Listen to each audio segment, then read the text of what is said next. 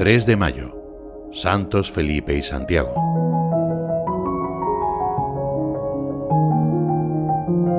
Las fiestas de los apóstoles son días especiales para quienes deseamos llevar su evangelio a los demás. Ese fuerte impulso que experimentaron los apóstoles Santiago y Felipe es el mismo que hacía escribir a San José María. Cuando daba la Sagrada Comunión, aquel sacerdote sentía ganas de gritar, Ahí te entrego la felicidad. Los cristianos experimentamos un gozo ya en esta tierra que no queremos esconder. Vivimos con el Señor, nuestras cosas son las suyas, su vida es la nuestra, y sabemos que esa es la dicha más grande. La felicidad personal que generó ese encuentro con Cristo en la vida de los apóstoles fue el motor de su predicación, y por eso se extendió rápidamente por el mundo. Los apóstoles se reúnen frecuentemente en torno a Jesús, unas veces en la ladera de un monte, otras en torno a la mesa. Comparten largas caminatas uno a uno. Todos son momentos de intimidad que no se borrarán nunca de su mente. Nosotros también por su misericordia vivimos con Cristo, y al experimentar el amor de Dios por cada uno, surge naturalmente el deseo de hablar a los demás de Él, porque tanta alegría no cabe en un pecho solo. Comprendemos que así cada acción, cada ocupación de un cristiano es apostolado, sin que se lo deba proponer como algo distinto a sus ocupaciones. Los demás lo aprecian en la cercanía, en la serenidad a pesar de los sinsabores, en la alegría. La Iglesia crece por atracción, y la transmisión de la fe se da con el ejemplo, hasta el martirio, como sucedió con los apóstoles Felipe y Santiago. Cuando se ve esa coherencia de vida entre lo que hacemos y lo que decimos, siempre viene la curiosidad. ¿Por qué ese vive así? ¿Por qué lleva una vida de servicio a los demás? Y esa curiosidad es la semilla que toma el Espíritu Santo y la lleva adelante. Toda la vida del Señor, sus palabras, sus obras, su paso por la tierra, nos transforma.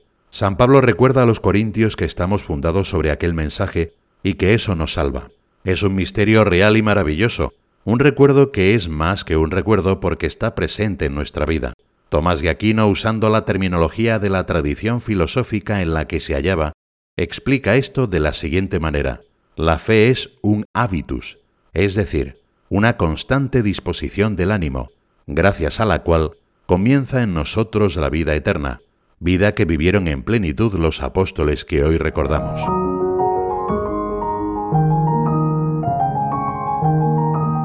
Uno de los aspectos que nos entusiasman de la vida de los apóstoles es su capacidad para soñar a lo grande y para lanzarse a trabajar por ello. No se detienen ante los obstáculos, porque saben que Cristo ya los ha vencido y que ni siquiera la muerte es más fuerte que el poder divino. Están llenos de audacia y de magnanimidad, virtudes que nos lanzan también a nosotros hacia una misión ilusionante, en la que sabemos que no estamos solos, sino que contamos con la fuerza de Dios. Nada puede bloquear ni asustar a quien experimenta la presencia del Señor en su cotidianidad. Magnanimidad, ánimo grande, decía San José María, alma amplia en la que caben muchos, es la fuerza que nos dispone a salir de nosotros mismos para prepararnos a emprender obras valiosas en beneficio de todos. El magnánimo dedica sin reservas sus fuerzas a lo que vale la pena. Por eso es capaz de entregarse él mismo. No se conforma con dar, se da, y logra entender entonces la mayor muestra de magnanimidad, darse a Dios. Al emprender nuestras actividades podemos pensar en la magnanimidad de los apóstoles Felipe y Santiago. Felipe habló con entusiasmo a Natanael y con sencillez pidió a Jesús ver el rostro del Padre. Marchó, según la tradición, a Frigia para evangelizar y morir mártir. Santiago, por su parte, pariente del Señor, fue obispo de Jerusalén. Los dos, columnas de la Iglesia naciente, no dudaron en arriesgar sus seguridades por transmitir el divino mensaje de alegría hasta donde los llevase el Espíritu Santo. Y para ser más audaces, miremos a Jesús. Su compasión entrañable no era algo que lo ensimismara, no era una compasión paralizante, tímida o avergonzada, como muchas veces nos sucede a nosotros, sino todo lo contrario. Era una compasión que lo movía a salir de sí con fuerza para anunciar, para enviar en misión, para enviar a sanar y liberar. Reconozcamos nuestra fragilidad, pero dejemos que Jesús la tome con sus manos y nos lance a la misión. Somos frágiles, pero portadores de un tesoro que nos hace grandes y que puede hacer más buenos y felices a quienes lo reciban. La audacia y el coraje apostólico son constitutivos de la misión.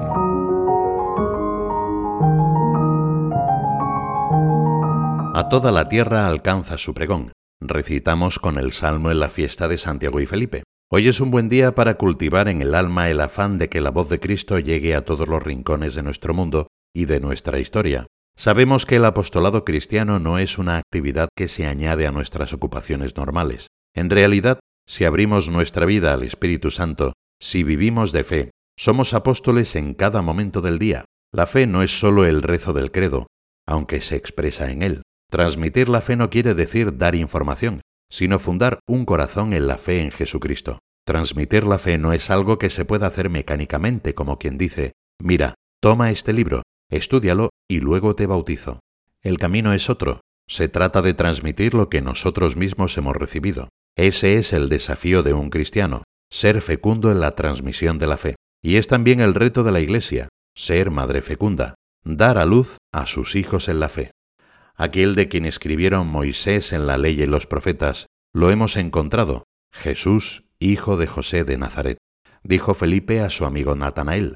El apóstol Santiago el Menor por su parte se preguntaba, ¿de qué le sirve a uno, hermanos míos, decir que tiene fe si no tiene obras? En esos dos pasajes se condensa todo un itinerario cristiano, conocer cada vez más a Cristo, vivir junto a Él, porque precisamente esa es la fuerza que nos impulsará a dar testimonio en nuestro ambiente.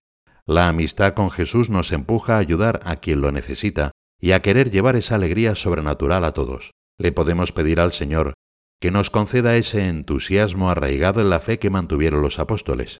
Nosotros, como ellos, deseamos proclamar con la vida entera que nada puede llenar más el corazón que Jesucristo. En la Santísima Virgen fijamos nuestra mirada para que nos llene de esperanza y nos empuje a pensar en grande, con magnanimidad y audacia.